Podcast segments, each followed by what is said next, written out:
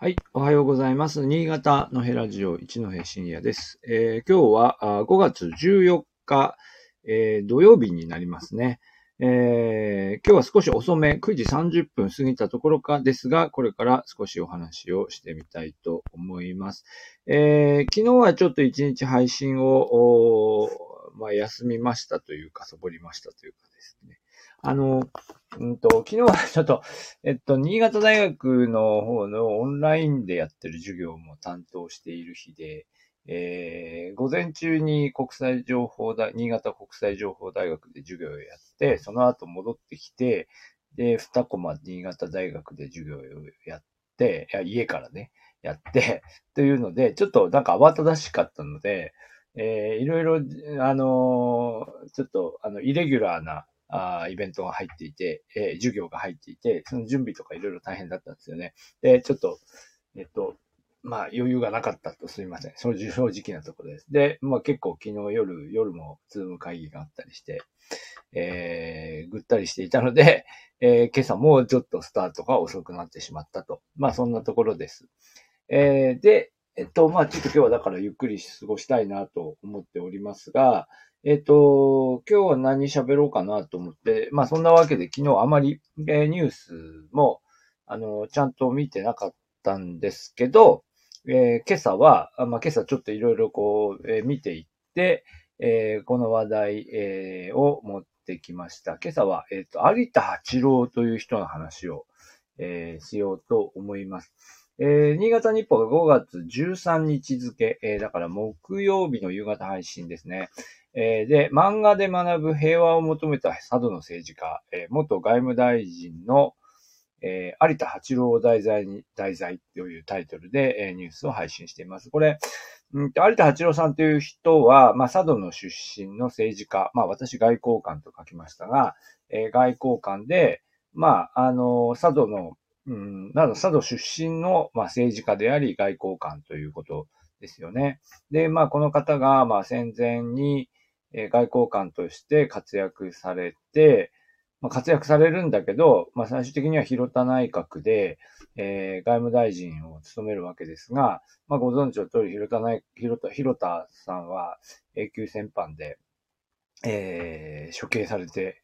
え死刑になってしまうように、まあ、結局戦争への道を止められなかった、まあ、内閣でもあるわけですよね。えーまあ、太平洋戦争に突き進んでいく過程で、えっ、と、なんだろう、えー まあ、あの、その流れを、止められなかったと。まあ、あの、落、えっ、と、落日もゆか。えー落日もゆという本があって、まあ、要するにその、えー、広田幸喜が、あを含めて、まあ、要するに、文文官外、外交官の側が、その戦争の、おまあ、あを止めようとしていく、止めようとするんだけども、まあ、止められずに、えー全面的な、まあ、アメリカとの戦争に突突入していってしまうというような話でですね。まあ、そういうふうに、まあ、あのーそういう評価でいいのかっていうのは、まあ、ちょっとわかんないですよね。いろんな、いろんな評価があるからこそ、だから広田、広田幸喜さんは、えーその永久戦犯として有罪判決を受けることになり、まあ、いろいろあるとは思います。あるとは思いますが、まあ、いずれにせよ、まあ、その頃の平和の、平和に、えー向けた努力というのは、えーまあ、実らないわけですよね。えー実らずに、えーどんどん戦争の道へ進んでいくというね、えー話ですよね。えーということになります。で、まあ、で、まあ、それは、まあ、そういうことはあったんだけど、おそらくはこの電気の中では、えー有田八郎が、えー外務大臣として、まあ、平和の実現に努力したという話が書かれているんだと思いますね。えーはい。ああ、ははは。なるほど。えー戦争終結を訴える上層文を書く際に強い思いを抱く姿を描いたとかですね。国際連盟を脱退していた日本をいかに国際社会につつなぎ止めるかを考えて、えーなんだ？暴挙、暴挙外交を模索するみたいな。まあ、というようないろいろな、その有田八郎が当時努力したことについて描かれているということです。はい。で、で、実は私は有田八郎さんのことは、えー、実は興味を持っていて、まあ、興味を持っていたわという割には調べたことないんですけど、あのー、結構前に佐渡に行ってですね、相川のあたりに行った時に、行った時にだったか行った後にでしたかね、その、有田八郎さんのことをこう展示している資料館かな？えっ、ー、と、なんか郷土博物館かなんかに付属して、有田八郎さんのことをこう展示している記念館があるっていうのを、えー、何かで知って、いずれ行ってみようと思っていたんですけど、えー、まあそんなに大きなものでもないっていうか、その、まあ、つまり新潟側からフェリーに乗って有田八郎のその展示を見に行こうっていうほど大きなものではな、なさそうなんで、まあ、何かついでの時にね、えー、見に行きたいなと思ってはいたんですが、まあ、そう、そんなことを思っていても、まあ、あり、あり、あのね、なかなかそう、佐渡、佐渡に行く機会もなければ、まあ、佐渡に行くと言っても、その、相川に行って少し時間があってっていう機会がね、そんなにないので、そんなにないっていうか全然なかったわけですよね。そのことを知ってからね。まあなので、まだ一度も行ったことがありません。で、有田八郎さんという人は、えっ、ー、と、佐渡の有田家の人ではなくて、佐渡は、えっ、ー、とね、山本家って書いて、ウィキペディアで山本家って書いてますよね。えー、山本家から有田家に養子に行って、有田家ってのは東京なんでしょうね。だから、有田家から早稲田中学校、第一高等学校、え東京帝国大学っていうふうに、まあ、進んでいったという方で、で、まあ、そこから外務省に入るっていうことでしょうね。うん。ということなんですね。で、なんで有田八郎さんのことを私は知っているかというと、まあ、その実は戦前のその、広田内閣による活躍、あの、え、外務大臣としてみたいな話を実はあんま知らない、知らない、知らなかったです。ってか、今もあんまり知らなくて、さっきちょっと、えー、曖昧なことを喋っていましたが、えっ、ー、と、戦後ですよね、有田八郎さんのことが、まあ話題にの上るのはね、えー、あの、後にですね、えっ、ー、と、三島由紀夫がですね、えっ、ー、と、宴の後という小説を書いて、えー、まあ、これが、まあ、いわゆるモデル小説で、有田八郎さんのことを、モデルにして、したとして、えー、まあ、あの、いわゆるプライバシー侵害の、えー、問題を、まあ、起こすというか、まあ、有田、有田、有田さん側が、えー、訴え、訴えて、えー、います。で、まあ、どういう話かというと、有田八郎さんと、えっ、ー、と、なんだ、料亭の、まあ、経営者の女性との間の、こう、まあ、何ですか、男女関係みたいな話ですよね。えー、を、あの、描いているもので、えー、まあ、これが、あの、要するにその、プライバシー、プライバシーの侵害に当たるかどうかということについて、まあ、初めて、まあ、間まあ、間接的ながら、あある種、その裁判所が認めた事例であるというふうに言われているわけですよね。っていうことで、だから実は私に限らず法学部で勉強したことがある人必ずどっかでやるんですよ。あの、まあ、憲法の授業とかですね。やります。で、なんですけど、うんでも、じゃあ、じゃあ、宴の後っていう小説そんなに興味あるかっていうと、まあ、うん、なんかちょっとな、なんでしょうね。ちょっとなんですか、覗き見趣味的な、うん、まあ、有田、三島由紀夫の代表作という感じのものではないのかなと思ってって、よほど、まあ、三島ファンはともあれ、そうでもなければ、あんまり読んだこともないんじゃないかなと思うんですけど、で、えー、なんですが、じゃあ、じゃあ、有田八郎さん、その、どうしてこういう風になっていっまあ、だからこれが有名になっちゃったんで、有田八郎さんっていう人がその戦前に何をやっていたかっていうのはあんまり知られてないというか、あんまり興味を持たれてない。佐渡でも、佐渡でもそのに、そんなにね、有田八郎を検証しましょうって今まで言ってたかって言って言ってなかった気がするので、まあ今回、佐渡市の教育委員会が2400部を発行して、市内の子供たちに配ろうって言ったら、これどういう背景があるのかね。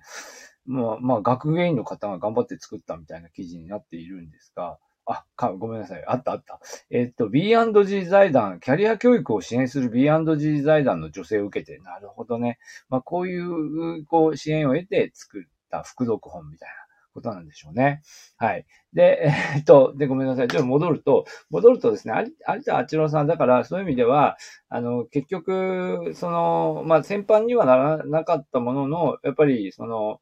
うん、外務大臣なので、外務大臣として、その、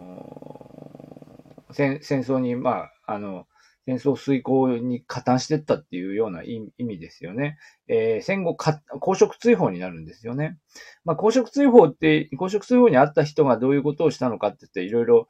いろいろまああって、うん、まあ結局、あの、アメリカが気に入らない人を追い出したみたいなところもあるので、そのまま額面通り受け取っていいかわかりませんが、まあ公職通報になって、要するにその、表舞台から、えー、出されている期間が、だから46年から53年だから6、7年あるわけですよね。この間にやっぱり皆さんね、いろいろなことがあるわけじゃないですか。まあ、それ見事に復活を遂げていく、えー、政治家の人もいれば、いろいろいるわけですけど、この後ですね、えー、有田八郎さんどうなるかっていうと、えっ、ー、と、革新系に転じていくんですよね。で、まあ、それは、まあ、あの、平和を、その追求した外務大臣とか、えー、何ですか、外交官というような、まあ、立ち位置で、えー、革新系の、こう、国会議員を目指していくということで、まあ、実は新潟から、えー、新潟から衆議院議員に、えー、立候補して、で、えー、衆議院議員になるというのが戦後、えー、まあ、公職追放が解けてからの動きというふうになるんですよね。えー、で、なのですが、この後、この後、ごちゃごちゃっとこしてくるのが、えー、一回まあ国会議員として出るんですが、えー、1955年ですかね、この時期に、えー、と、東京都知事選挙に、えー、立候補するんですよ。で、東京都知事選挙に、まあ、革新系の候補として、まあ、出ると。まあね、今も昔も東京都知事選挙ってやっぱりね、難しい選挙ですよね。えー、そう簡単には、えー、ちょっとした、ちょっとしたこう、キャリアの人でもなかなか、その、当選ラインまで票を集めるのは難しいですよね。うん。あと、まあ、あの、非常にこう、なんていうか、世論の、こう、あの、ブレに大きく作用されるような、えー、選挙でもありますけど、まあ、とにかく勝てないわけですよ。1955年の選挙で負けて、その後、1959年にも負けて、2回負けると。え、いうことになります。で、この時のやっぱり2回の選挙の、その、選挙のお金をね、どういうふうに、えー、工面するかみたいな過程で、多分その後ろでいろいろ応援してくれたのが、先ほど出てきた、その料亭の、えー、経営者の女性だっていうことなんだと思うんですけど、で、まあ、この女性と有田さんとの関係が、まあ、あのー、はい、いろいろ取り沙汰されていて、えー、そうですよね。はい。あのー、まあ、有田さん、有田さんは最終的には、えー、都内の、えー、土地を手放すみたいなところまで行くみたいなんですけど、まあ、いずれにせよ、その、あの、要するに、えー、料亭のこの経営者の女性が、ものすごく献身的に、えー、有田さんを応援してくれたんですよね。で、えー、応援して、で、この有田さんと、うんとね、どこ、結婚す、再婚してますね。だから、1953年に、ああの、この、料亭の経営者の方と再婚して、そして、うんと、その人が、まあ、まあ、結婚してね、応援してくれたわけですけど、でも、まあ、選挙の、1955年だから最初の選挙の時ですかね。選挙、選挙の時にこう、うん、応援してくれたけれども、まあ最終的に、ええー、まあうまくいかずに、まあ夫婦も離婚するというようなことで、まあ、で、まあ、その、こういういろいろな、こう、権威、経緯ですね。えー、両、両手の経営者の女性と、うん、その、えー、が、あのと再婚して、そして選挙に出てみたいな、こう、この辺をこう面白おかしく、まあ書かれ、まあそういうふうに、三島由紀夫さんは書いたのはまあモデル小説ですけど、多分、多分有田八郎さんという人がどういう、どういう順番なのかわかんないですよね。その、今となっては。あ、まあ調べるとわかるかもしれません。三島由紀夫さんが先書いたのか、その前になんかこう、いわゆる週刊誌みたいなゴシップで、えー、有田八郎さんのこういう、その、えー、なんでしょうね。えー、ところ、えー、その、経、経、料亭の経営者との関係っていうのがいろいろ書き立てられていたのかとかですね。その辺ちょっとわかんないんですけど、まあそういうことで、だから有田八郎さんはそういう意味でこうスキャン、スキャンダラスな意味合いでいろいろこう書き立てられたと。で、それに対して、まあその裁判を起こして、戦っていくわけですが、結局だからそ、それがこう戦後の有田八郎のこうイメージっていうのを、まあ作ってしまい、で、で、結局、あの、選挙にはまあ勝てず、えー、裁判は最後、和解で終わるんですよね。で、政界は引退すると。で、1965年に亡くなっていますので、まあ、まあ、なんでしょう。晩晩年はやはりあまりこう、有田八郎さんのことが、あまあ、まあ、有田八郎さんが政治の表舞台に出てくることは、結局、まあ、なかったっていうことなんでしょうね。最後そのまま、えー、晩年を静かに終えられていると。という経緯なんですね。で、なので、まあ、あの、人物としては非常に、こう、まあ、その今、あの、客観的に見ればですよ。今、これから有田八郎という人はどういうう、その、生き方をしたのか。まあ、当時のその、なんていうか、スキャンダルみたいな、ところで取り沙汰されていた部分が、まあ、消化されて、もうみんな忘れてますからね。だから、そういう意味でもう一度有田八郎さんっていう人はどういう人で、まあ多分その佐渡から、えー、佐渡からどういう経緯で出ていったのかみたいなところもありますよね。多分、多分まあ、あのー、養子に出て、その政治家の家か、まあ、何かそういうところに、えー、その、養子に入ったっていうことなんだと思いますけどね。その辺の経緯も含めて、えー、まあ改めて勉強してみるというのも面白いんではないかなと思います。まあ、また、あの、選挙ね、選挙に出て当選してっていうところも非常にこう短い期間なんですけど、まあ、新潟の側でどういうふうに有田八郎さんは受け止められて当選していったのかっていうあたりもちょっと調べてみたら面白いかなと思います。はい。じゃあ今日はここまでにしたいと思います。はい。ありがとうございました。